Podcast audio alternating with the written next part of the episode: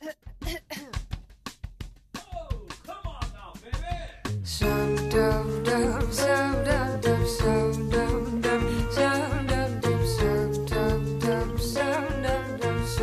大家好，欢迎大家收听《风风火火》，我是带鱼，我是 Jasmine，今天是我们的第十期节目，欢迎和我们一起风风火火享受人生。大家今天可能会发现，哎，我们没有打板儿了。对我们以前打板儿呢，是因为我们还是一个新节目，每次都要录好几遍。对，大家可以听到有时有时候我们甚至是第八次打板儿，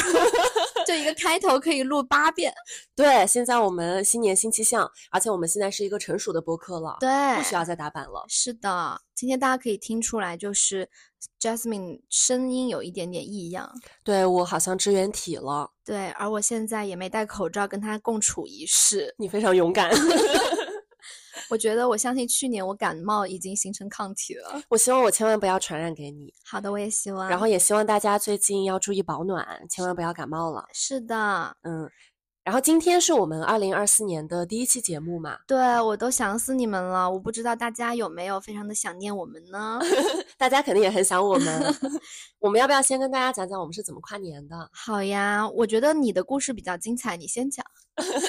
我今年跨年特别的开心。嗯，我今年是在云南的普洱跨年的。嗯，然后参加了李毅组织的一个大的 party。然后我们有三十多个新朋友、老朋友一块儿，从国内外不同的城市，大家都飞去普洱，然后赶过去，一起度过了很快乐的三天两夜。然后我们当时住的酒店特别特别的灵，它是一个山间小别墅这样的感感觉，所以经常早上一起来，你就能够看到日出和云海。哦，好漂亮！我看到你发的那个视频发到听友群里面啊，对我觉得你二零二三年可能没看过日出吧？跨年这一天去看了一下。对，跨年这一天的那个比较印象深刻。嗯嗯，然后它就那个整个景色非常美，而且一打开我们的那个门，就能够感觉自己在大口呼吸氧气。哇，嗯。然后我们白天的行程其实还挺紧凑的，嗯，我们当时是安排了，就我们活动的组织委员给大家安排了四个活动，然后可以四选二，就包括去太阳河国家公园，呃，去看小熊猫，嗯，然后还有去咖啡庄园，你可以去品咖啡，然后知道咖啡是怎么制作的，还有就是云南当地的一个特色活动是采茶，嗯，还有就是越野车，哎，是普洱茶吗？对，应该就是普洱茶啊，嗯，然后其中因为我我去的我选的是太阳河国家公园，还有咖啡庄园，然后其中我就很推荐太阳河国家公园这个景点，我感觉它被低估了。为什么呢？就是它其实很适合我们花个大半天甚至一天的时间去里面好好逛逛。它走在里面的时候特别特别舒服，因为它整体是很原生态的，嗯，而且我们去的时候人也不多。就是又觉得呼吸到了很多很多氧气的感觉，嗯，而且其实它除了小熊猫之外，还有很多其他的小动物。然后我印象最深的是，我们看到了，我们就很幸运的路过了一块山间的那个小路的时候，看到了有两只猴子在表演，就一只黑色的猴子，一只白色的猴子，它们就挂在那个山间，它的那个丛林上好像有两根线，还是两根，嗯。不知道为什么，反正就有两根线。嗯，他们就在那边表演杂技，是在那个绳索上面倒挂金钩吗？对，真的就是在绳索上就表演各种单臂，然后双臂倒挂金钩。空中瑜伽，空中瑜伽 他们是是就是有训练过，还是他们就是人来疯啊？我感觉他们有点人来疯，因为一开 始也没人表演，就我们人都凑过去，越来越多的时候，这两只猴子就比赛起来了。而且一开始只有一只黑色的猴子在那边自己一个人 solo，后来白色的猴子也加入了这场战争，就开始 battle 了起来。天呐，我觉得猴子是有点人来疯的，是不是？你听说过峨眉山的猴子的故事吗？你讲讲，就是峨峨眉。山的猴子非常的疯，就它可以把你的背包就是拉开，然后往里面就伸手去找吃的。它要偷东西，偷吃的。对，然后它还能自己就是剥什么花生啊，剥香蕉啊，就是就从你背包里面抓吃的出来。它能那么精准的拉开你的那个拉链？对，猴子真的好聪明啊！对，很聪明。嗯，我有一次去贵阳，也是有一个山很适合看猴子。嗯，我突然忘记是什么山了。而你却要在这个时候讲出来。反反正我就想说，小猴子很嗯聪明，是的，嗯，而且当时后来我们要走的时候，反正就跟这些猴子说拜拜嘛，嗯就是说我们要走了什么的，他们就发出一些非常空灵的声音，嗯，就是猴子叫。我第一次听到这么空灵的猴子的叫声，我当时都感觉很像那种 EDM，就是电子音乐合成的那种声音。哦，真的啊，我好像还嗯没听过猴子的叫声。嗯，特别的，我们当时所有人都被震慑住了，那个声音就嗯很亮、很嗯嘹亮、很透，然后很空灵。可能也因为那个山里它有回声，嗯嗯哦，就是挺有意思。思的。对嗯，然后这个景点很推荐，嗯、然后就是因为我当时因为我的眼睛刚做完手术嘛，我就很想去那个越野车，但是我没选。但去了的朋友，我感觉也玩的很开心，呃，他们还翻车了，就摔得满身都是泥，哎，但是玩的又很开心。嗯，你要不要给大家讲一讲你的眼睛的故事一会儿？哦，也可以，反嗯正简单来讲呢，就是我做了一个近视手术，嗯然后现在经过了一周多的恢复的时间，我的双眼现在非常的清楚，能够看清楚很多很多的东西，就告别了眼镜。嗯，我嗯插一句啊，就是 Jasmine 当时就是决定要做近视眼手术，我说你为什么一定要赶在这个年底的时候做呢？然后他就跟我说，我希望就是明年我有一个新气象，就是我可以彻底摆脱眼镜了，就无论如何都要在年底之前把它做掉。对我就是赶在年底把它做了。嗯而且我，因为它这个我选的这个手术的方式，它的恢复期会比较长一点，相比全飞秒，所以我真的是在跨年前的一两天，我的两只眼睛才终于都恢复的差不多，能看清嗯了。现在嗯还是挺好的恢复的，对吧？对，现在还挺好的。嗯然后在我的恢复期间呢，我们还发现了，因为我那阵就看不清嘛，嗯，还发现了一些这个 iPhone 以及微信非常好用的一些小功能。哎，真的特别搞笑，你给大家讲有讲。有有一个很搞笑的功能，虽然跑题了，但都嗯讲到这儿了。就是朋友们，微信有一个关怀模式，对，就是微信不仅是你可以把字体调的很大，它有个关怀模式呢，是能够嗯把对方发给你的信息全部都念出来。对文字信息，只要你一点击，然后它就会用一种非常标准的那种 AI 的人声，是个男 生，一个男生播音腔，对，然后就给你播放说 Jasmine，你吃饭了吗？对，然后以及这个好好笑啊，哈哈哈哈哈哈。真的很搞笑，因为我记得那段时间我们听友群里面就是有很多讨论各种各样的事情嘛，嗯，然后之前你没有发现这个关怀模式的时候，你就跟我讲，你就经常语音跟我讲说群里在发生什么搞笑事情，你快给我讲一遍。我就让你转述给我，对我，你就让我用语音给你讲一遍。对后来发现关怀模式之后，你就可以自己点击。我就自己点，而且我就是听得很开心，因为当时我有大段大段的时间我在家里休息嘛，养眼嗯睛，然后我就一个一个去听大家给我发了什么信息。对，这个功能很好用，而且很搞笑，推荐大家都去试一下。对，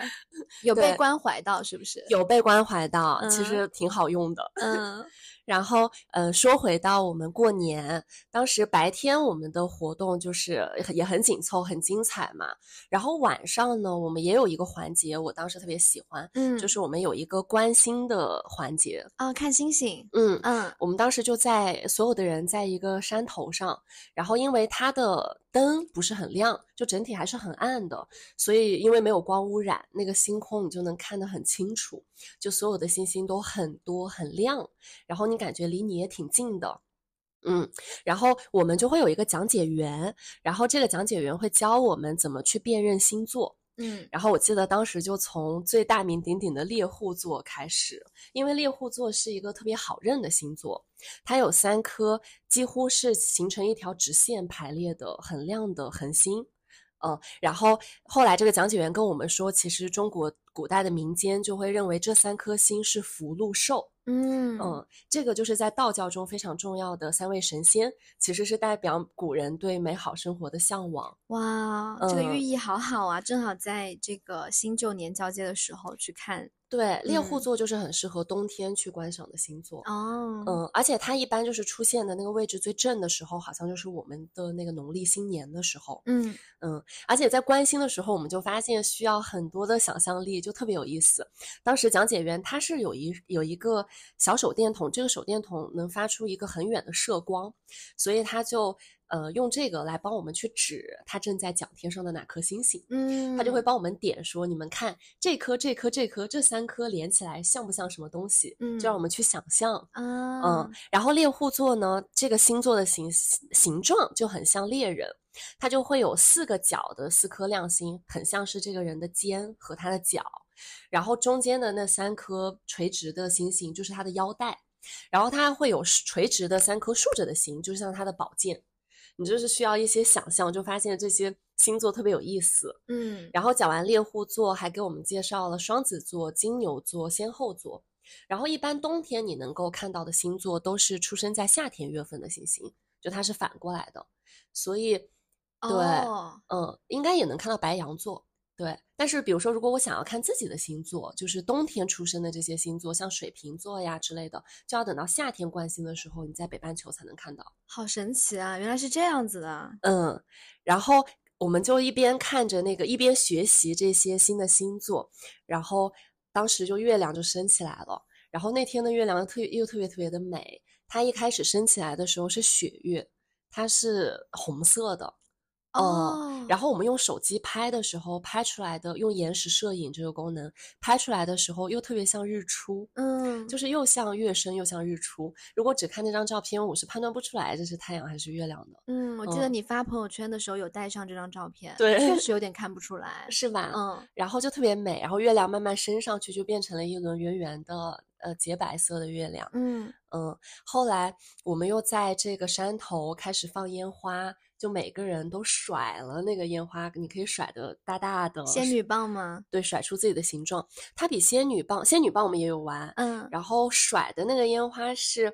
比较长的那种哦长的，我知道然后你可以甩起来，嗯嗯嗯，就也很好玩。可以写字，然后拍出来那个每个人的那个名字。哦，我们我们没有写，但我觉得你是可以写的，只要你甩的那个速度是够快的。对，就是呃黄体破裂那一期的封面图，哦，你们是甩的，就是有个 Y U Y I，你记得吗？我记得。嗯，其实就是烟花做出来的，就是甩了拍哦出来的。哦，嗯对，那个那个很浪漫。嗯，是的。嗯，然后我们还有好几个朋友，他们就直接爬上了旁边那个观星台的那个车，就在车顶开始放着音乐，然后大家聊天，嗯，就还是很浪漫的。后来，呃，我们就在户外的活动都结束了。其实那天晚上外面又很冷，在山顶上还是挺冷的，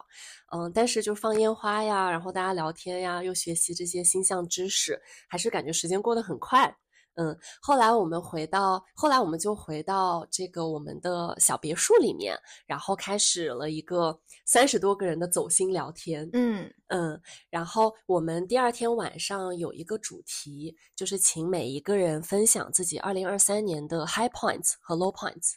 对，然后其实这个是我最喜欢的认识朋友的方式。我觉得你就是我，因为我不是说我很想知道这个人他的 title 是什么样的，你是什么样的学校毕业，什么公司，嗯你所有外在的那些光鲜亮丽的标签，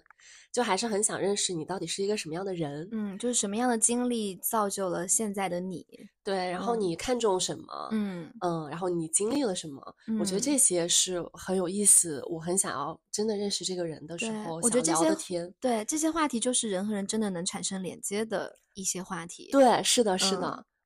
然后嗯，大家都所有的人都一个接着一个的聊自己二零二三年的人生中的一些起起伏伏嘛，嗯，你就会发现有高光的时刻，也有低谷期。嗯可能一些朋友经历了一些变故，或者有些人他已经规划好了某一条道路，但是没想到命运突然就给你扔过来了一个意外。嗯嗯，但是，呃，我当时感受最深的两点，就是一个就是我觉得我从很多很多人的状态中都看到，大家是打心底里的相信未来会更好的，哦，就是二零二四年一定会比二零二三年更好。然后我当时在那个场域里面，我就被这种你相信未来一定会更好的这种信念，或者说是这种不管未来会发生什么，我我们会遇到什么，我们都不害怕，就请你放马过来吧。嗯，这样的一种 energy，我就被他很深的感染到。嗯，这是我有感觉到你其实回来之后，整个人是很充满电的。嗯，我觉得被充电了。对，就是你本来就是一个很有信心、很自信的女孩儿，但我觉得你这次回来之后，就有一种可能是因为你找到了一群跟你磁场各方面都很像的朋友，然后被他们的经历又鼓舞鼓舞到，就好像在你自己的经历上平添了一份就是由他人的经历带来的一些鼓励，嗯，所以嗯就更有底气。就充满电的状态。，对，其实我觉得你跨完年回来，你也是这样的。等会儿你再具体讲讲你跨年的时 候好的有什么样的故事。嗯嗯，然后刚刚是第一个我感受最深的点嘛，然后第二个我感受很深的点是我看到了内容创作者之间的惺惺相惜，哦，而且我被感动。嗯就是我们这个呃一起来这个活动的人，就是有一些人其实，在内容创作上已经探索了一些时间了，可能比我们俩走得更更早一些，然后也走得更远。然后比如说我们一起来的呃朋友里面有一个人，应该很多人都知道他，呃叫中二怪。嗯，我嗯知道。因为他常年在微博上输出很多他的思考嘛，然后二三年他也在小报童上面写了一整年的付费专栏，这个专栏也很推荐大家，呃，去就他真的东西写得非常好，有很多自己的感悟和想法，嗯，然后包括我们这次活动的组织者就是李毅，嗯。我是很早就关注过他的公众号，而且我也是他的，他也有小报童的付费专栏，嗯、这两个人其实我都是他们小报童的付费读者，对我就是，然后可能同行的朋友里面还有一些写公众号的朋友，我觉得可能呃，我很我很觉得呃很感动的地方是，我看到了大家很多很多人对于内容创作的热情，因为可能做了内容创作之后，你会发现一时的热情是很很容易的，但是你能够去坚持创作是不容易，是很难的事情。我能够想象到一整年不断更写一个付费专栏这件事儿不容易的，很难的，很难的。嗯然后以及我看到了大家就是对于好的内容的价值认可，嗯大家就会很大方的说，我觉得这个内容真的很好，很值得付费。啊嗯，我就是有一种莫名的感动。嗯嗯因为其实我觉得像，因为上一期我们也讲到纳瓦尔，他讲到媒体这个杠杆，它有嗯很大的作用。其实，尤其在我们现在这个互联网的时代，我觉得像这样的内容创作者，他们之间能够互相惺惺相惜，其实也是支撑彼此走下去的一个动力。对，嗯，因为这事情其实说实话，你是需要很长期的投入之后，可能才会看到一点点的回报。而且这个回报，你有的时候不是能用金钱或者是地位这种呃世俗定义的成功来去衡量的。嗯嗯，可能就是因为你今天这篇文章帮助到了一些人，嗯、或者是启发到了一些人，嗯，这个带给你的成就感，这个回馈是非常大的。对，嗯你的回馈可能更多的是来自于你真的对这个世界有一些正向的影响。嗯。嗯你知道，我觉嗯得我们去年、虽然我们是从双十一开始做播客，做了九期嘛，二零二三年，呃，我我最感动的其实是我们的《爱的语言》那两期下面，其实我们看到了很多的朋友，就他们听完《爱的语言》是什么样子之后，就他身体力行的去做了很多去表达爱的一些举止和行为，然后会回馈给我们讲说，我们真的去尝试了。呃，用自己的伴侣的语言来讲话，嗯然后发现两个人感情变得更好，嗯，啊，或者是跟父母之间的沟通好像没有以前那么多的障碍了，可能以前就是因为没有理解到这层意思，嗯，然后就来感谢我们，我觉得嗯就是超级开心。看到这些留言，我也很开心，很感动。我记得最新好像有一条留言是说，嗯、他很感谢我们提醒他，就是你不要把别人对你的好当做理所当然。对，其实这个人他是第一百次为你做这件他一直都在为你做的事，你也要心存感激。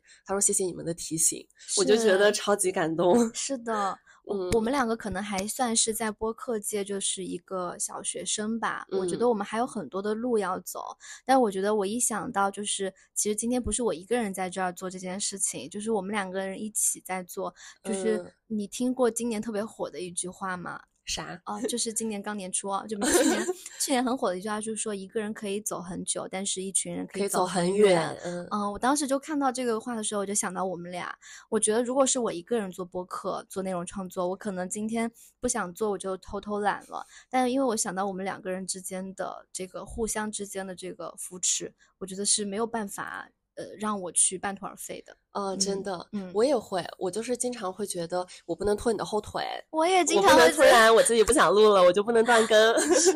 对，嗯，而且我们每次听友群里大家催我们更新的时候，我也觉得，哎呀，就是不能断更了。对我很喜欢他们催我们更新，哎，就是嗯我我有时候我是需要正向反馈的嘛，咱俩不是都是，就如果没有人催更新，我就会觉得说是不是没有人喜欢我们了？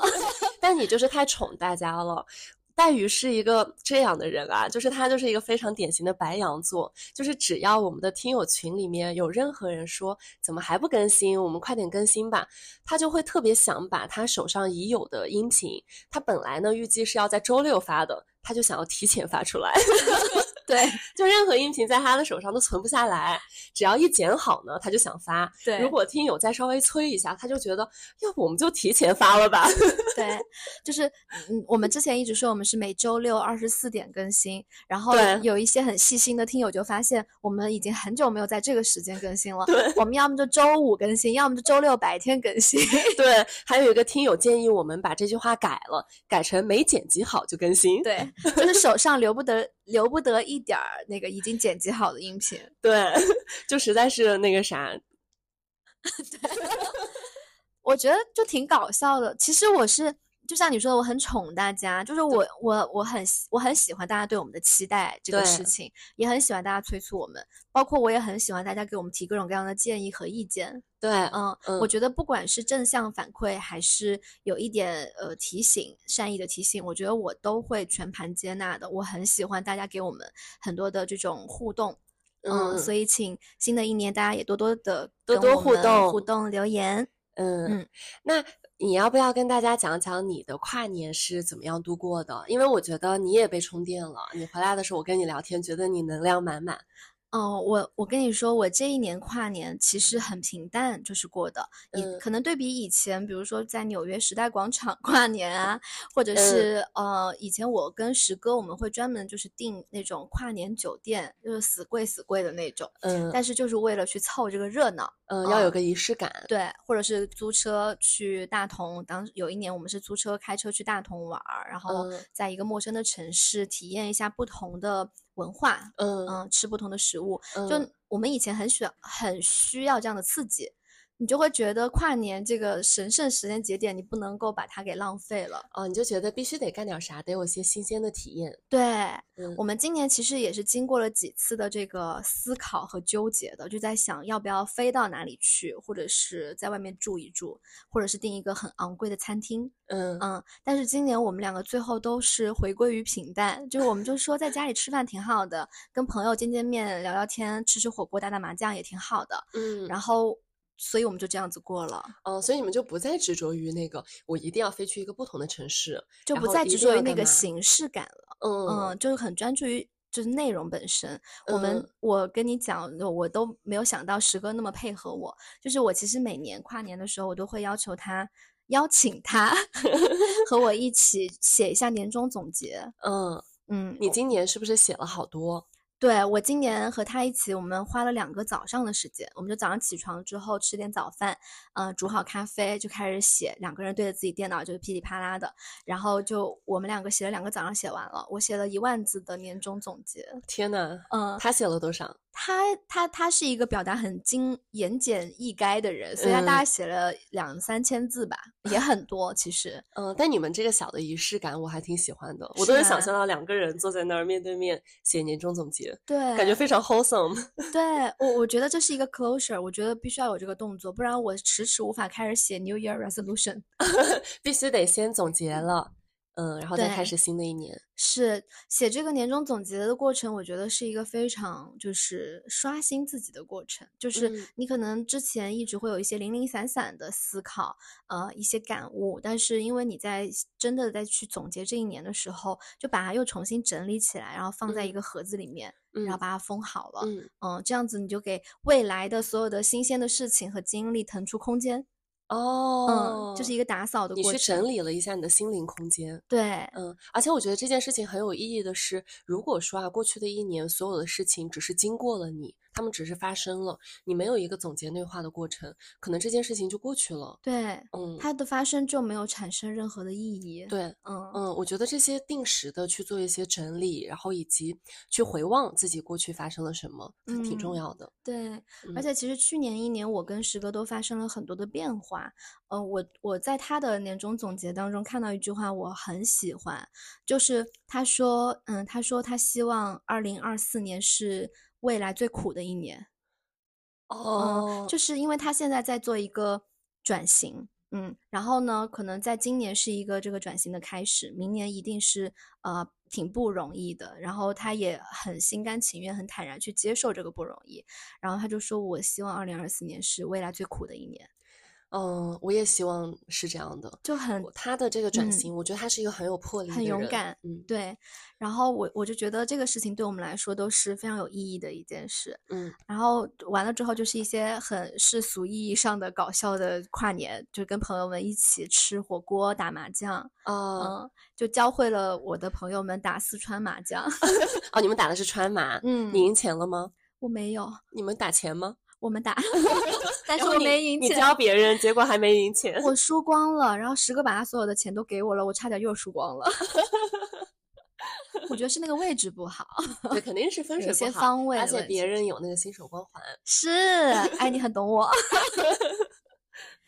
对，嗯后来我们有一个我觉得还蛮喜欢的一个环节，就是也是吃完火锅之后，就是四个人，我们跟两个朋友一起，就有一个很聊了很长时间的天，我们大概从八点开始吃饭，一直聊到十二点，嗯，聊了四个小时，就大家都在讲这一年发生的，就像你说的一些 high points 和 low points，嗯，然后嗯，你就会我的感受跟你也很像，就是你会觉得说，有的时候你看到别人好像发出来的东西都很光鲜亮丽，但其实背后你都不知道他们有承受很多很多的一些痛苦、一些思考，嗯嗯，然后我今年我跟一个朋友聊天，我的感受就是很深，因为她是一个，嗯，九五年的一个女孩儿，然后嗯。她跟我是同一家公司的，但是她离职了。嗯，她嗯。离职的原因是因为她要回家去接他们她父亲的就是家庭的产业，嗯嗯，然后就是可能大家可能听说过一个词语叫厂厂二二代，对，嗯就是家里面做实体经济的，然后做制造业，然后他是回去接这个厂，所以叫厂二嗯代的女孩儿。她跟我讲说，她说她今年感觉有一个非常大的心，呃，去年感觉有非常大的一个心灵地震。对她自己来讲，对，哦，其实我一直很好奇嗯她的生活的，因为她从一个就是这种海外留学的高校的毕业生，然后进入大厂，呃，而且是全球管培生这样的一个非常光鲜亮丽的身份吧。然后回到家之后，就是跟一些呃很接地气的，就是一群人一起很努力的打拼。我就很想知道他的生活是什么样的。嗯，他跟我讲，他的心灵地震就是他意识到，他和他的父亲就是这个厂的老板、董事长。其实他父亲现在已经把所有的业务都已经交给他了，让他自己独当一面了。他就已经接班了。对他已经接班了。他说：“我意识到我和我父亲的认知高度决定了这家企业的发展上限。”嗯嗯，我说实话，我觉得我当时听到这句话的感受就是，嗯，我觉得他变了，就他成长了。我觉得我相信一个人如果一直都是在呃做一个 junior 的 level 的人的话，你其实是不会有这样子的认知的。嗯，就对他来说，这个是他的一个心灵的地震，而且他会突然觉得他的生活可能永远都需要不断要求自己进步，嗯不断有一些突破。嗯嗯，不然的话，可能这个企业这么多的员工，就会因为他们自己可能老板的方向或者是他的认知层面不够，嗯这个企业可能就不会在残酷的商业竞争当中赢得优势。嗯，哎，其实我也会对他的经历还挺好奇的，因为他是我们的同龄人嘛。。对，但是，然后之前的可能我们的人生轨迹也很像，是你可能去一个不错的学校去读书，然后有一份不错的工作，对但可能在某一个这个岔路口，他选择了去接手家里面的这个生意，嗯，然后你可能之后去面对的人生的挑战和你看到的视野就会很不一样。嗯，对，而且那句话其实就是他讲的这个，你自己，你开始发现你自己变成了你周围环境的认知的上限。嗯，这句话其实我也经经常以前听到一些，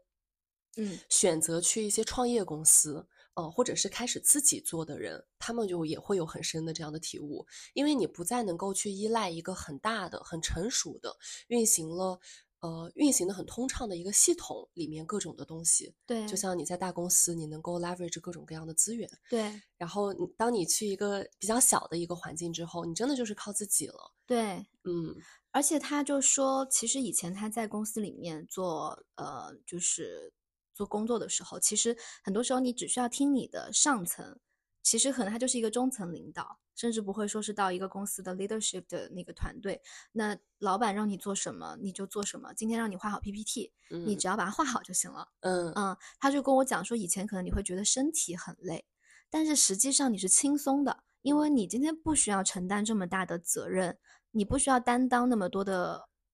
责任去决定这个公司怎么发展。对，天塌下来有你的老板帮你顶着。对，是的。然后他就说，他有一个非常大的就是角色上和认知上的一个转变，就是今天真的你不能够是一个打工的心态了，因为你是一个 owner，对你得是一个做事业的心态了。对，虽然我的公司也一直讲说，就是最重要的一个文化，我们企业文化里面有一道有一条叫做主人翁意识，嗯，就希望所有的人都认为自己是这家公司的主人，嗯，你那你做的所有的决策都必须要对结果负责，嗯。嗯，就话是这么说，我也相信他招进来的人都是有这样的一些共性的，但是实际上创业和。在公司里面工作还是很不一样，是不一样的。我也很好奇他的那个生活是什么样，所以我也约了他。我说今年有空的话，可以来我们节目来聊一聊。对，可以来当我们的飞行嘉宾。是的，我们留个坑儿。嗯 嗯，对，那就反正放回说回来，就是我就想到他讲的这些话，我就其实也一直在思考。我觉得其实每一个人的认知高度都决定了每一个人的发展上限。嗯嗯，如果就是甘于平凡，或者是说你沉溺于过去的成就，可能比如说高考考的挺好，大学读的挺好，或者是你毕业之后进入了一个大厂，就如果我们就止步在这个高度里面了的话，其实人就不会进步。嗯嗯，所以我就今天也特别特别想跟你聊，就是我们。其实人跟事物都是动态发展的，对你是要不断的去进步的。嗯嗯，我就想跟你聊聊看，就是我们其实，在二零二三年有没有一些也是这种认知上的改变，就是我们的有没有所谓的心灵地震？嗯 嗯，我们的突破在哪里，或者是一些感受的分享吧。嗯嗯，好，没问题。因为我觉得二零二三年对我来说是很重要的一年。嗯呃，我不知道对你是不是，是非常重要，也是。嗯，好，那这个话题，我们今天终于半个小时，终于进入主题了。你先聊聊好不好？打个样。我我想先听听你的。好的，我从我那一万字的年终总结当中摘出第一点。好，嗯 嗯，我觉得我在二零二三年意识到很大的一个改变啊，就是。我会发现，呃，有一句话我很喜欢，叫做 "It's okay not to be okay"，就是你你不好也没关系。嗯嗯，就这句话是我在二零二三年接受的一件事情。我以前可能从来不接受这件事情，我我就是典型的以前是困在那个叫好学生困境里面的人。嗯嗯，然后我有很多很多的框架给自己，我以前会经常说。嗯，我从来不做这种事情，或者是说我怎么能做这种事情？怎么讲？还有没有一些更具体的例子？就我觉得可以举一个例子，就是比如说我在假设就是在公司的环境当中，我做一个员工的身份的时候，我会必须要要求自己永远都是做很好的。嗯，我不能要求自己 deliver 的时候出错。我不能让我的上级、我的同级，甚至是我的下属失望，或者是看不起，所以我给自己很多很多的枷锁。即便今天，比如说我就是生病了，我需要休息，但是我不，我就是要就是带病工作。哦，嗯嗯，我觉得都有点自我感动。就可能今天有你没你，这个工作都还是照常进行的，但是你就是需要呃去树立一个好像。你是不会让所有的人失望的一个角色，包括请假也是，我从来都不敢请假。就比如说我要休假去旅游，嗯，我都不敢发朋友圈，我也不会说我玩的有多开心，我不愿意去告告诉大家说我是一个离开，嗯，你们都在奋斗，然后我休一个年假出去旅行，我会有羞耻感。哦，就是嗯你不能够接受，你没有办法没有任何羞耻感的好好的放松。对但其实那个假期本来就是你的，对吧？你 deserve 一个很好的休假，对，你是值得在一段辛勤的工作之后去好好的休息的。嗯，而且我觉得，当你生病的时候，你的状态不好，你肯定也是你理应该去休一个这个病假的，没有问题。但可能以前的你是给自己，我觉得你对自己的要求很高，对然后也很担心让其他的人失望，或者给别人带来任何的不便利，可能这件事儿你就自己扛着。是的，就是我觉得这个好学生困境，呃，我之前查了一下定义啊，就是呃，叫做人们为了满足某某身份的所带来的一些期待，然后就努力的改变自己，让自己成为他人眼中的好学生。嗯。然后你有了这样的一，你陷入到这个困境当中之后，你就会有一些特点，就是你的行为嗯。模式就会有一些特点，比就比如，说你高度的服从，嗯，你不挑战权威，比如说今天可能你明显就知道这件事情，你老板让你做是不对的，可能老板只是拍脑袋，然后你确定这件事情做了之后不会有结果，而且可能到最后他还是会改，但是因为你今天必须要扮演一个很好的下属，所以你就高度服从，嗯，然后等到时候你老板告诉你说，哦，不好意思，我前段时间想错了，我们换一个方向，你就说好的，没问题。哦哦，这点我不行。我他还有什么？对，嗯还有就是比如说重视他人的正向反馈。哦，嗯，可能就是正向反馈这个事情对于好学生来说很重要，所以你会做 everything you can 去去去赢得这个正向反馈。嗯，不太能接受失败，嗯对于失误是很大的恐惧的。嗯嗯，然后就是最后其实也是一个行为的汇总，就是他就习惯性讨好嘛。嗯嗯，我觉得我以前是呃有这种讨好型人格的，但是我没有想到这个讨好型人格可能是多方面原因造成的。我我去年一天一年思考起来的一个很重要的点就是，我会努力去扮演自己在这个角色当中最好的那个位置。嗯，最好的样子。对，比如说我是我以前跟你，比如说有的时候咱俩是好朋友的关系，有的时候比如说我不想出来吃饭聊天，我就是累，但我可能以前还是会说 OK 好，我我我我们出来聊聊天。嗯，但是去年你发没发现我拒绝了很多一些社交的需求？对，我发现了。嗯我觉得挺好的，因为我记得去年好像前半年的时候，有时候我我会问你，我说今天有个飞盘局，要不要一起来玩？对你就会说我今天不想来了，或者可能有的时候是约你吃饭，你可能就说我最近不想出去吃饭。对，嗯我就会告诉你，我今天就想在家里待着，我要看嗯书，我要做饭吃，我不想在外面吃。嗯啊，我我我觉得这是我去年呃意识到的一个很大的转变，就是承认自己不好没有什么的。嗯，我嗯觉得这也不是不好，而是你更加。嗯，对自己更诚实，对你知道你的需求到底是啥，而且你不因为担心让别人失望而不忠于你自己的需求。我其实觉得这一点特别好。对所以每次你跟我说，嗯，你你就是很坦诚的跟我说，我今天不想出来认识这些朋友，我今天不想出来吃这个饭，我都嗯觉得挺好的。就是我觉得你很大方的这样讲，嗯你可能今天就是需要在家里休息，然后恢复你的能量。我觉得这是一件很好的事情，嗯而且我觉得我应该向你学习这一点。我觉得很多人都应该学习这一点，嗯就是更忠于自己的感受。嗯，嗯我我觉得我很喜欢说它就是不好啊，我我我可以解释一下，就是我觉得这个不好的意思就是是我不想让自己再去扮演那个所谓的好学生了，嗯，或者是好老婆、好女儿、好朋友。嗯嗯，我就是觉得，呃，没有必要去自己给自己设一个框架，然后定一个这个所谓的 title。所谓的标准，就这是好的，的标准这是不好的。对，就是嗯好或者不好，其实都是应该是你自己的评判体系当中的一件事情。你今天也是可以去休假去旅游的，你本来就花的是自己的年假，为什么不行呢？你为什么要觉得好像这件事情因为别人没有休假，你休假了，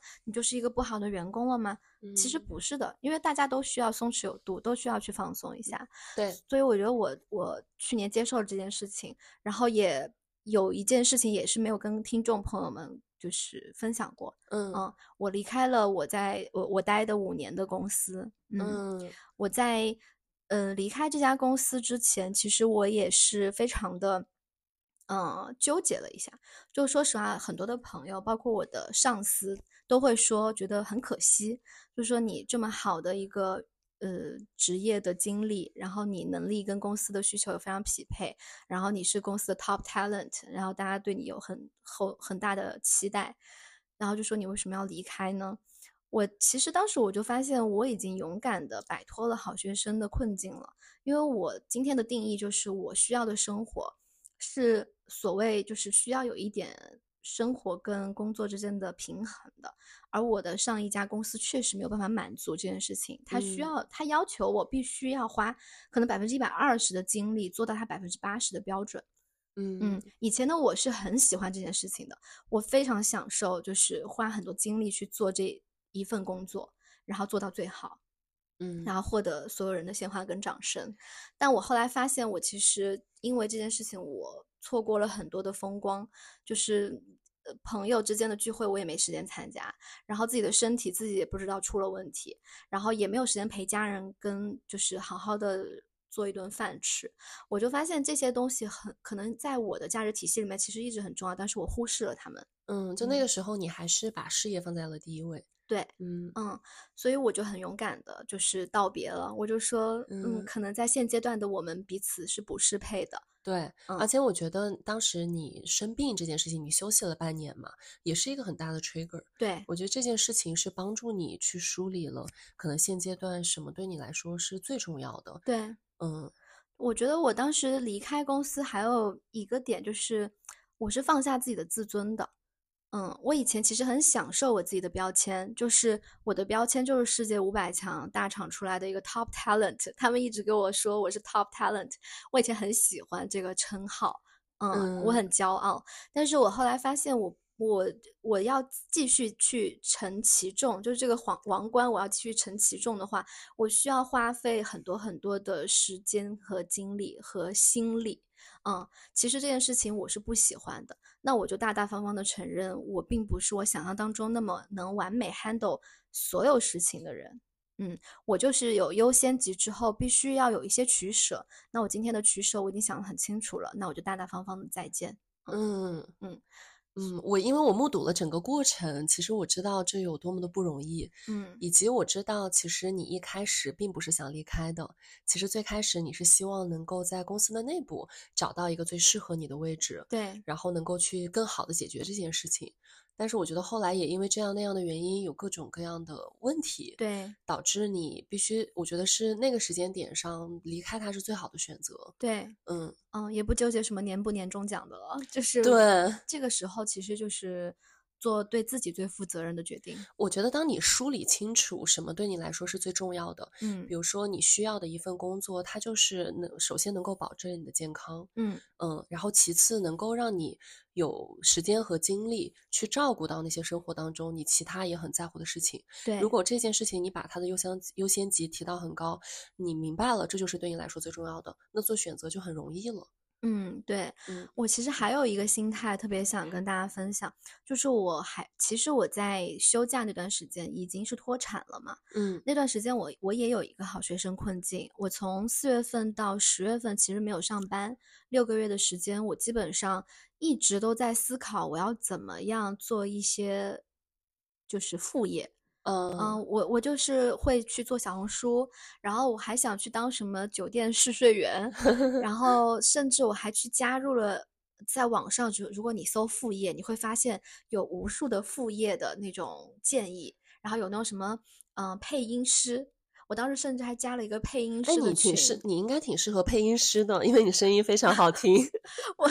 我当时就想说，既然我有这个声音在，然后有需求，然后好像配一条音多少钱，反正也不多，但是我觉得至少自己可以补贴一点家用嘛，毕竟没有收入。所以我那我那段时间就是挣扎了很长时间，我每天都在思考我要如何有产出。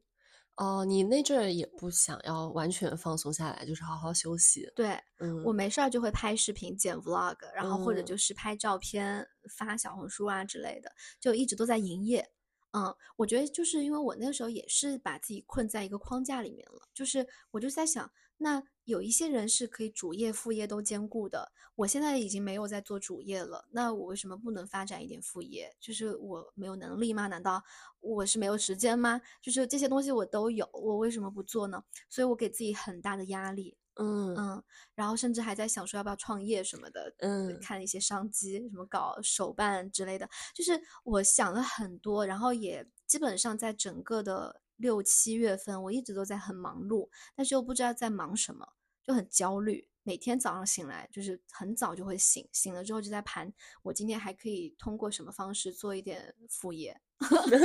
就你就陷入了一个焦虑的过程当中，一定要想做点什么什么事情，闲不下来。对，嗯嗯，后来我就觉得，就是为什么说 it's okay not to be okay 嘛？就是其实我当时的状态已经很差了，我的身体也不好，我的心情和我的整个心理的状态都不是很好。对呀、我觉得那段时间你就应该什么都不做，然后嗯先把身体养好。对，但我给自己的框架和限制就是，就是你现在已经没有做任何事情了，难道你要躺着吗？我不接受躺平这个事情，嗯嗯，我不接受今天的自己没有比昨天的自己更进步，嗯。嗯，我就觉得我必须得做点什么，但是越是这样挣扎，越是把自己的状态搞得很糟糕，嗯嗯，所以那段时间给我的一个很大的，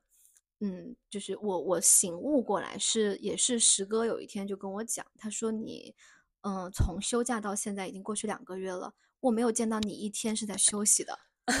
他说你每天都在折磨自己，嗯，就是我比如说我要看书，我就逼自己看一个章节，我就要写一篇读书笔记，不然的话我就觉得这个书白看了。嗯，然后他就问我，你为什么就不能够按照你的心情和喜好来做事情？你看书，你就享受看书这件事情本身就好了，不要让自己强迫一定要输出什么。你现在就是嗯把自己当成一个输入的状态，嗯、你可以看很多很多的内容，然后做你想做的事情，你把自己当成一个休眠的一个状态。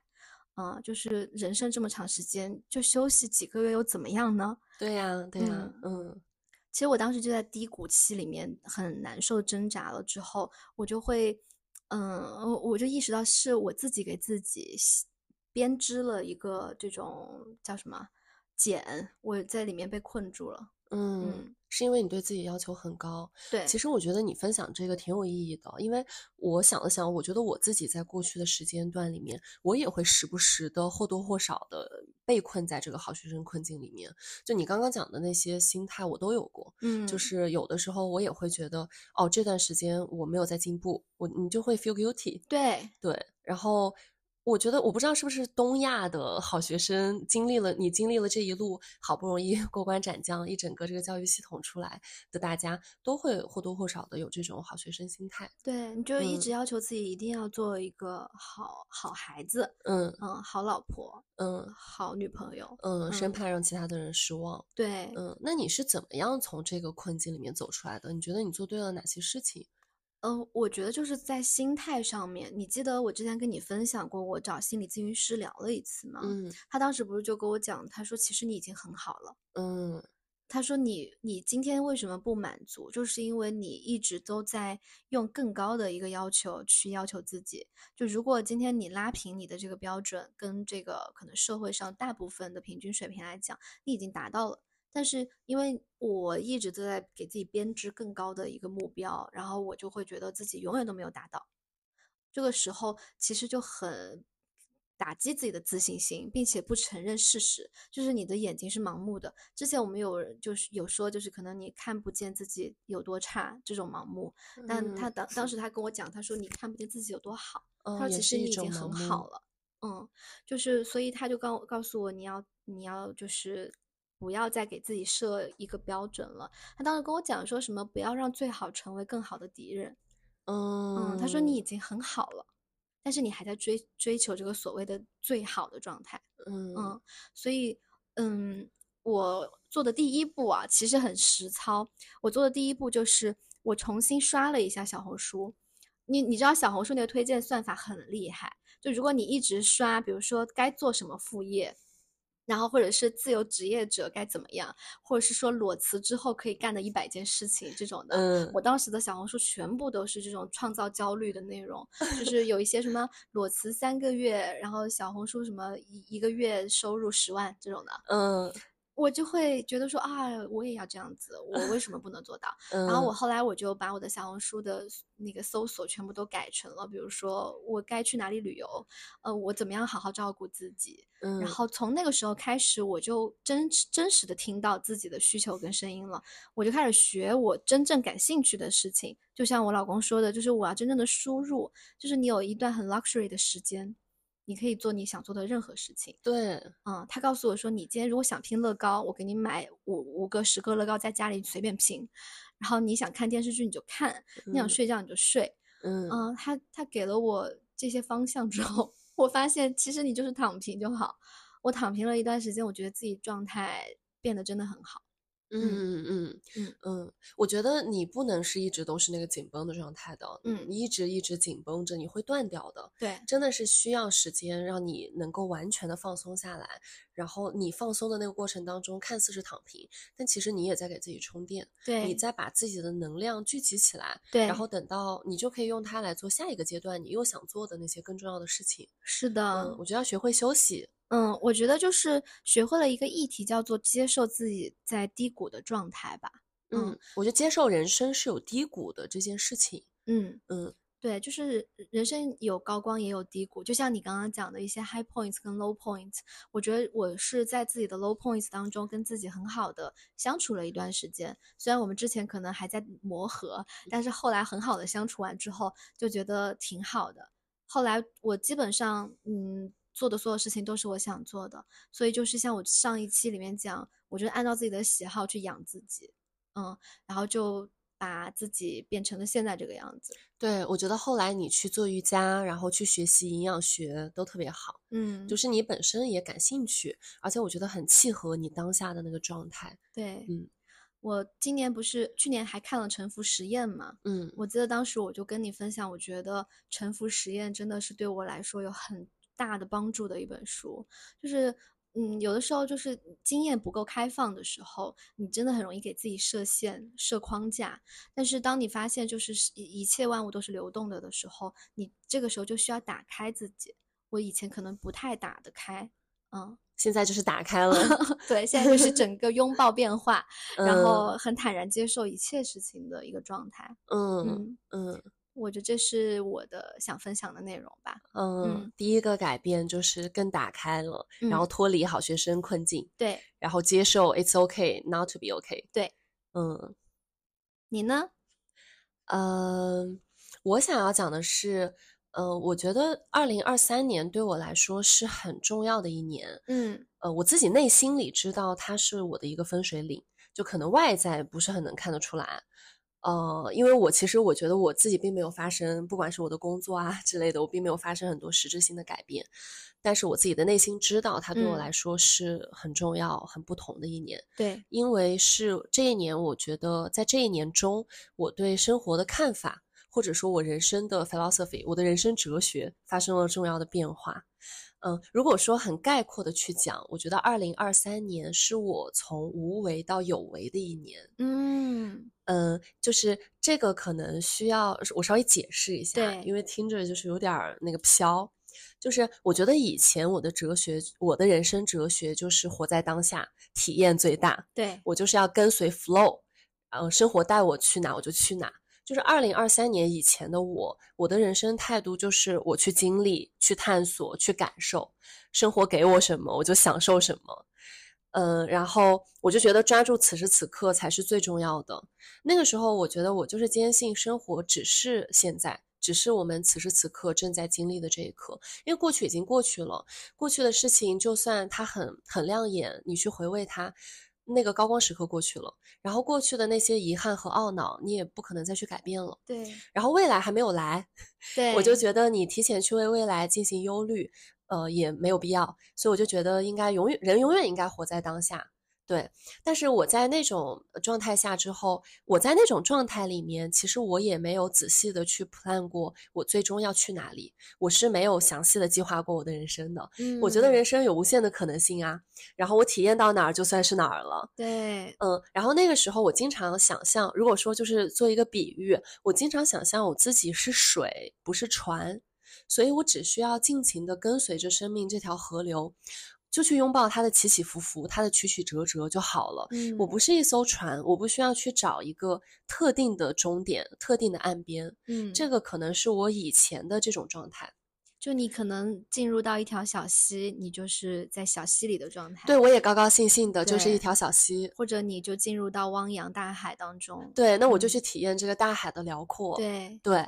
我，我以前的人生选择中，可能也能看出来我这样的人生态度，就是每次每当有新的体验、新的朋友、新的机会找到我，嗯，我就总是 say yes。对，对，可能碰巧，比如说有合适的工作机会，那虽然它不在我的任何 plan 里面，这个行业也不是我想说，我一开始就想说我想做的，然后公司呢也不是我一开始可能就对它有很大兴趣的，但是可能是，而且城市也是一个新的城市，我还要搬家，但是可能了解下来，我觉得啊，这个工作机会确实挺不错的。那虽然它是我完全计划之外的机会，我最后也都欣然前往。那个时候的我，就是对所有的这些一切新的东西吧，我觉得新的城市、新的工作都充满了期待和好奇。嗯然后我去认识新的朋友的时候，我也总是很坦诚相待。我觉得我在认识任何新朋友的时候，我也没有想过说这个人会不会留在我的生命里。我就觉得，即使是短暂相遇、一期一会也没有关系。嗯，因为我没有在追求永远这件事情，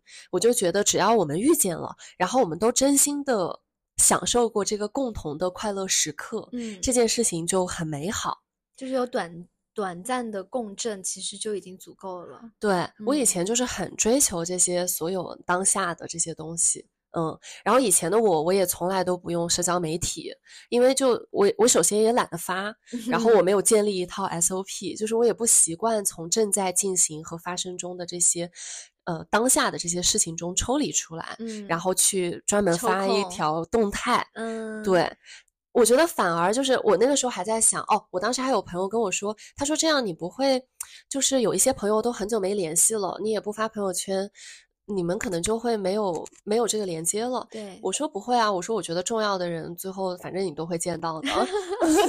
对，你是这样子的。对，嗯嗯，然后我觉得二零二三年，我确实在这些呃人生态度上面发生了一些重要的变化。如果说嗯以前我是追求体验，然后活在当下，我觉得从二零二三年开始，我意识到我的人生的态度，或者说我现阶段的 focus 变成了我想沉淀下来一些，嗯我想开始努力沉淀，积极表达，想要主动的去创造和贡献。嗯嗯，呃，我就是觉得以前我刚刚讲的那些那些快乐的时刻啊，那些都很好。我以前活得很快乐，但是就是二零二三年，我开始在某一些时刻越来越发现，我的内心还是有不满足感。嗯，我觉得就是就是有一些东西在 missing，就是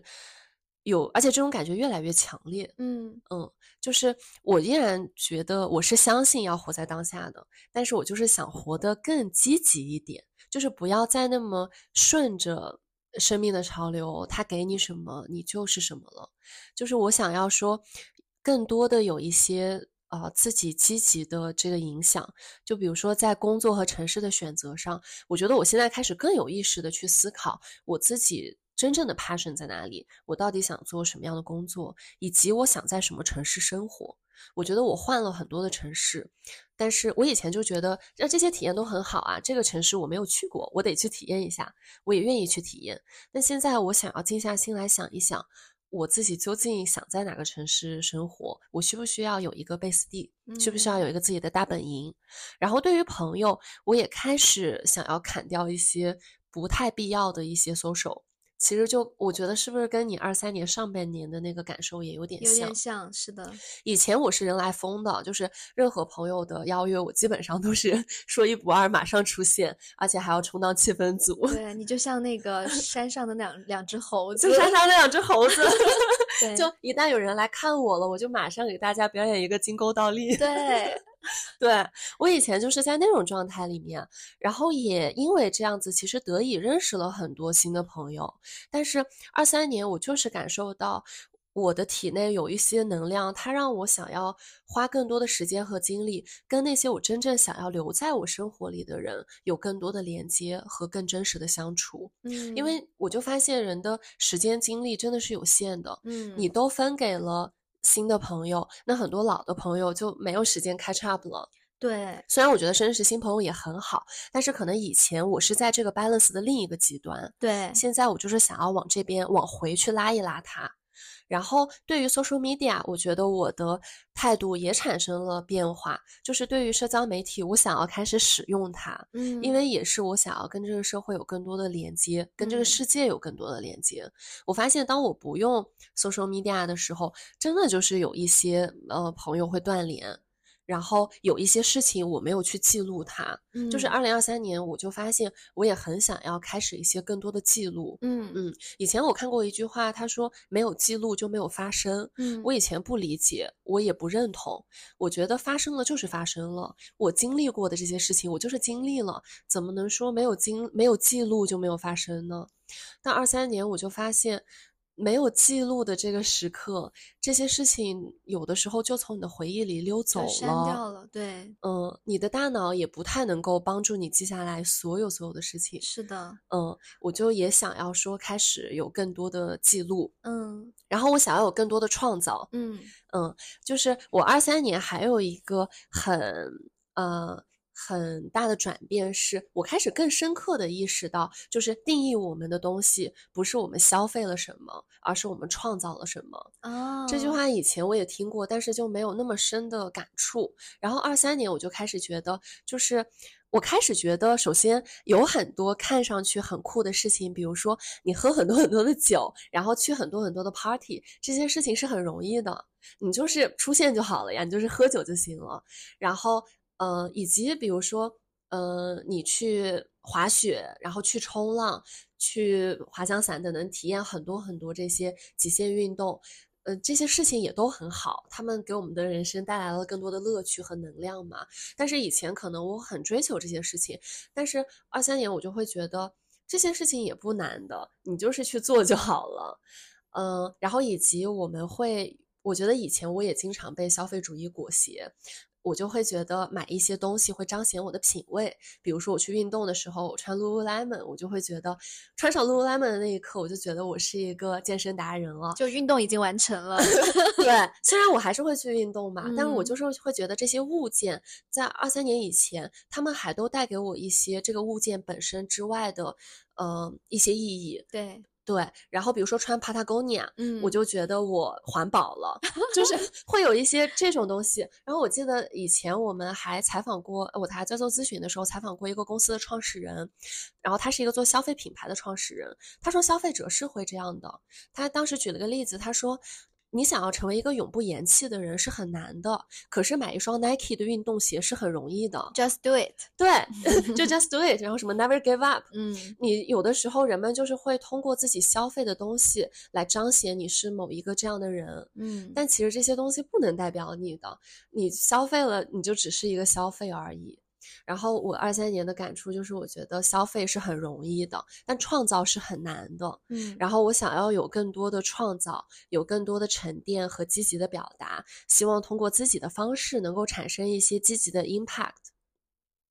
而且，嗯，而且我还希望我能够有一些规划，就是能有更能更有规划的生活。嗯我以前觉得规划是束缚，嗯就是我是一颗这么自由的灵魂，我怎么能把自己的人生规划的井井有条呢？那样我不就在按章办事吗？就是对 就是按按步骤走。我以前就不喜欢这个，但是二三年，哎，我觉得二三年我怎么就是有这么翻天覆地的变化？二三年我就是很大的变化，我觉得是一个大直角的一个改变，一个完全就是转弯对了。对，二三年我就觉得规划，我也不知道从哪一刻开始，我就开始觉得规划不等于不自由。以前我把这两件事情错误的在我的脑海当中对立起来了，对，我反而现在开始觉得有规划才能够让你去实现某些自由。嗯，嗯，哎，你知道吗？我刚刚几次都想插话，但是因为 Jasmine 讲起来自己二零二三年的感悟，就是越讲越激动，然后就是感觉你脑子里有好多事情想要跟大家分享的，所以我就耐心就认真听完。好，现在是 Q&A 环节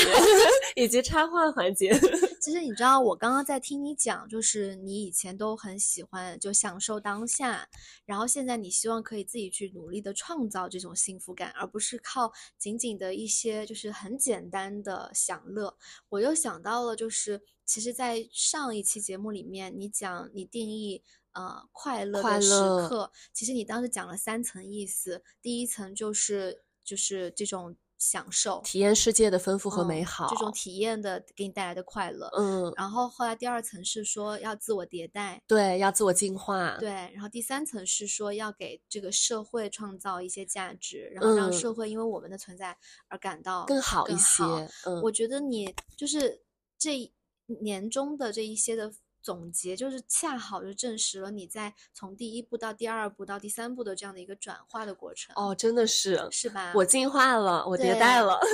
对 我，因为我我跟大家讲啊，就是 Jasmine，其实在我印象当中就一直都是一个很乐天、嗯体验派的一个人。就是他甚至可能有时候会告诉我说：“嗯，你觉得我去马来西亚工作一段时间怎么样？” 或者是公司有任何外派啊，你都想去争取，对吧？你就希望能够去体验不同的社会文化，然后在自己年轻的时候见越来越就更多的人，嗯，更大的世界，更大的世界。我觉得这个对你来说是很重要的，可能未来这个事情对你来说也是很重要的，因为你就是一个非常。需要体验和不断经历新的事物的人，但我感觉到你开始从就是多巴胺带来的快乐，就转到内啡肽转带来的快乐了。对，我觉得我开始从就是横向去探索很多很多的东西，嗯，我现在有点纵向，就是变深了一些。是的，嗯，以前就是每一件事情可能浅尝辄止，但你现在会觉得有一些事情你可能选定出来之后，这些事情真真正正可以带来。一些幸福感跟意义感，你就愿意多花时间在这件事情上。对，是的。嗯，你你以前不是基本上每年跨年的时候都是喝的烂醉的吗？对，今年是我第一次，就是非常 sober，就是没有喝酒，然后我非常清醒的跨年，然后我获得了很多很多的快乐。对，你的幸福激素不是靠酒精来去催生出来的，就今年你的幸福感是和这些三十几位啊真正能够同频共振的，然后。share 一些价值观的朋友们的深度对话带来的这种人和人之间连接的这种幸福感。对我们俩跨年回来之后约了一顿饭嘛，然后当时带鱼坐在我的对面，他就问我说：“他说今年跨年你喝酒了没？”第一句话他就问我这个。问这个。我说我没喝，你呢？他说我也没喝。然后我们俩说：“呃，我们长大了。”就是我们真就发现，好像不需要酒精，我们也可以达到那种兴奋的、快乐的，然后充满期待的那种状态。对，我觉得酒是好东西，但是二三年的这个下半年，我开始发现我不再那么需要它了。嗯，就是因为我们自己不是之前我还在咱们听友群里面发，就是幸福激素有哪一些嘛？嗯，比如说多巴胺，就是靠吃喝，然后睡饱，然后或者是洗一个很美美的澡，或者喝酒。可以可以催催生的，然后还有催产素嘛？催产素就是也是一个让人感到快乐的一个激素。催产素是不是就是在拥抱的时候，这些肢体接触的时候会产生的？对，比如说抚摸，然后社交，或者是你帮助他人，或者是你撸猫撸狗，哦，也会产生催产素。催产素，然后内啡肽其实就是一些需要你花一点点的辛苦的 efforts，然后可以就是呃。生出来的一个激素，比如说运动，你大汗淋漓，然后把自己虐爆了，然后就这个时候你会发，你会发现你有很多很多的内啡肽，呃，就是先虐自己，然后你就能够收获这个了。对，是的，然后还有血清素，就是需要我们通过日晒呀、冥想啊，或者是跟喜欢的人一起散步啊，就可以产产生。哦，血清素，对，就就是其实这些都是很重要的幸福激素。我觉得我们在二零二三年一个很大的改变，就是我们找到自己幸福的状态这个事情，变得更加多元化了。就是以前的方式可能是一些很极度的刺激。现在你就会更加的平和，去拥抱各种各样的让自己感到快乐的方式。对，而且你有没有发现，你刚刚举的这些例子里面，其中百分之九十都是免费的？对啊，都不需要花 钱，是我们零成本能够感受到幸福的方式。对，嗯嗯，感受到幸福其实真的很容易。是的，嗯，也非常就是鼓励大家也去想一想，就是嗯。二零二三年对你来说，让你最感到幸福和快乐的时刻是什么原因带来的？嗯，那可能在未来的日子里面，我们就可以放大这些让我们快乐的因素。嗯，是的，嗯对。然后其实我在去年那个年底的时候，我给我的好朋友们，包括当时跟你发新年祝福的时候，嗯我当时跟大家说，我说希望我们都能够活得更坚定、更自在、更丰盛。然后祝我们的人生都不虚此行。对不虚此行这个词是当时我借用一个嗯嗯我也很喜欢的博主叫一萌，他当时讲了这句话。一萌对，不是一萌，哦，一萌。前后鼻音不分的那个新疆人。啊，对，一门的一天，就是他当时讲了这句话。然后今年我就是在发新年祝福的时候，其实我想跟大家说，我想说，祝我们都活得更真实、更明亮、更大胆，祝我们的人生都更加积极有为。啊，真的很喜欢你说的这句话，我甚嗯至把它就是摘抄到了我的本子里面。我好荣幸。我很喜欢你说要更真实、更明亮、更大胆。嗯，这个嗯是我今年的一个写照了。嗯，我觉得我就听完你讲这些，我觉得我对于我们的二零二四年真的是充满期待。嗯，我也是，我现在就嗯是感觉很有期待。对，我觉得二零二四年一定是会是一个很好的一年。对，但我我我想说一个，就是我觉得其实经历也是很重要的。我觉得不管我们今天在这里坐下来说什么一些我们的感悟、我们的改变，其实我们都没有在任何去否定过去的自己的这个意思。其实嗯反而很感激过去的自己，因为是有了这么的一些的经历，然后变成让我们成为了现在的我们。对他带带领了你走到今天。对，嗯嗯没有过去就没有现在。是的。是的，那二三年你还有没有什么就是你很重要的一些感悟或者改变呀？我觉得我有一个小小的点，就是最后再讲一下吧。就是我二三年会意识到一件事情，叫做，嗯，我到我从追求身体健康到追求健康正向循环的生活方式，有了一个哦改变。嗯嗯，就观念上的改变，因为我觉得以前我会一直认为，就是你要追求一个身体健康，包括我们在互相给祝福，也会说祝你身体健康。嗯我我以前一直不明白这个事情到底该怎么做，因为说实话，你再怎么样注意饮食、睡眠、运动，你还是会会生病的，因为人体就是这样子，它就是一个，它人体也是会有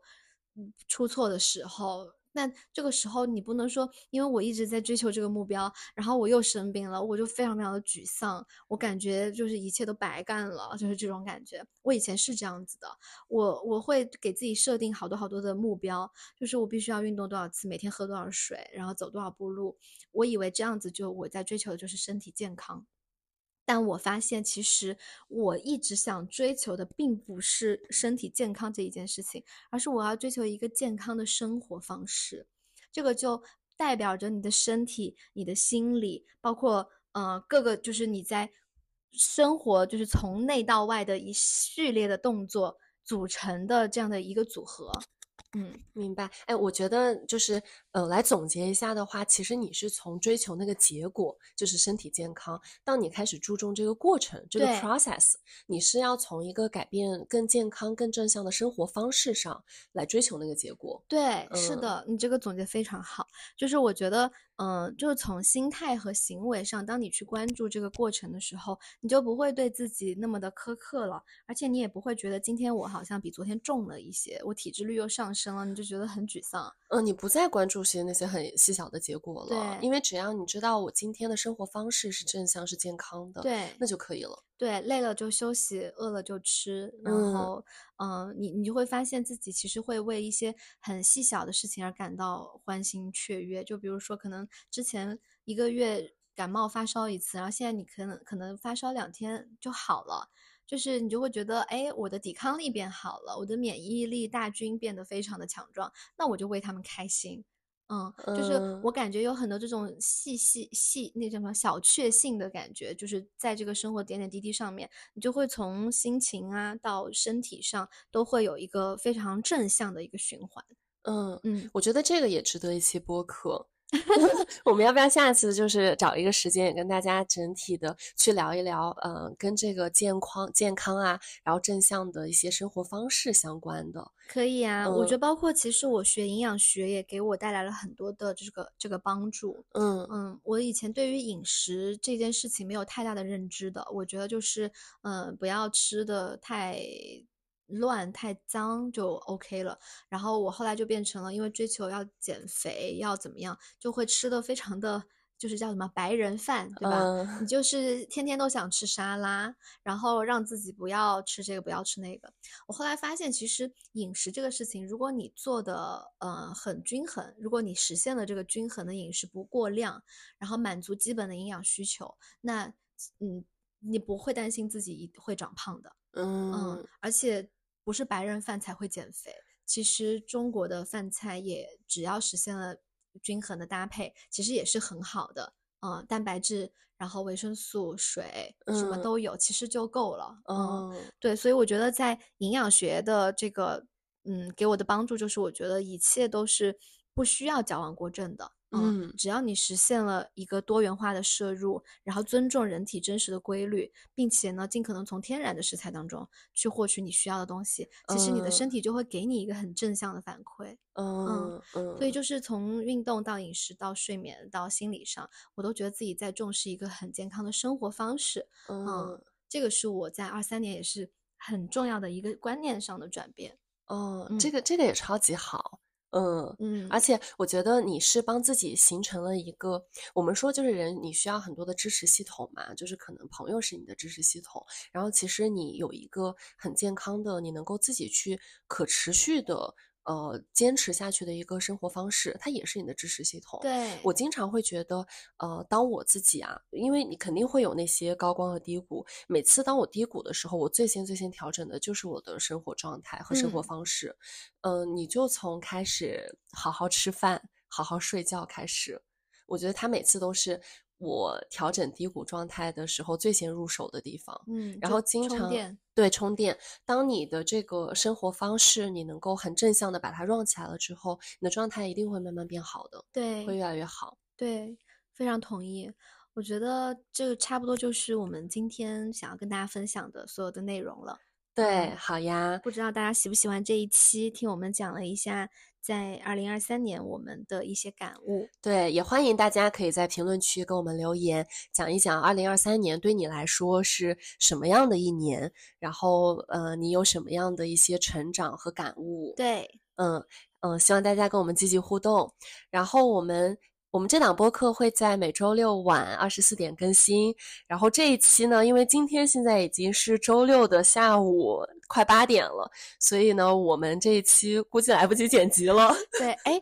跟大家解释一下为什么我们这一期这么晚录啊？这一个小小的彩蛋是这样子的，我跟 Jasmine 最近的友谊发生了一些小小的变化。嗯，因为我哦们两个人就是真的已经很长时间，因为播客的事情非常的上头，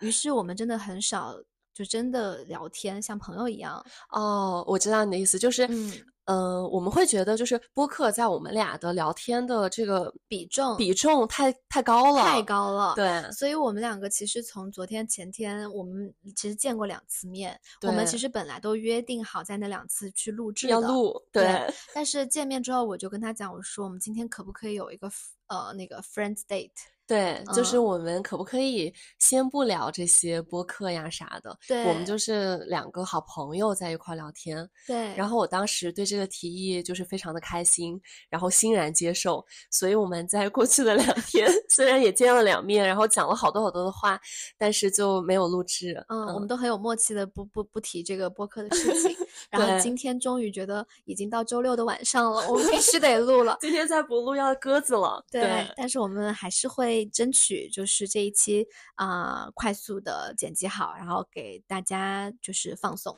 对，我们估计就是加一个背景音乐，然后就差不多了。中间我觉得也不需要剪辑，这一期好像挺顺畅的。不需要剪辑，不需要剪辑，我们已经很有经验了。我们是一个成熟的播客了。对，嗯，但反正我是觉得我们俩那个不聊播客，然后就只聊我们俩的好朋友之间你去聊的那些话，对我们来说很重要。对，嗯，我们是很需要这个。我对，我其实就觉得我非我，你记不记得我就跟你讲，我说我非常非常需要听你夸夸我。